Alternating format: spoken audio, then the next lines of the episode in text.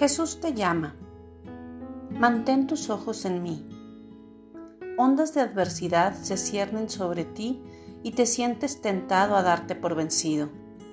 En la medida que tus circunstancias vayan consumiendo más y más de tu atención, irás perdiéndome de vista.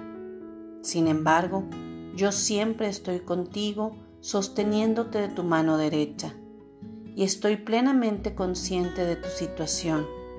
Por lo tanto, no dejaré que la tentación sea más fuerte de lo que puedas resistir. Tu mayor peligro es preocuparte del mañana. Si intentas cargar hoy con el peso del día de mañana, corres el riesgo de caer. Debes disciplinarte para vivir dentro de los límites del día de hoy. Es en el momento presente cuando yo camino cerca de ti, ayudándote a llevar la carga. Mantén tu atención en mi presencia este día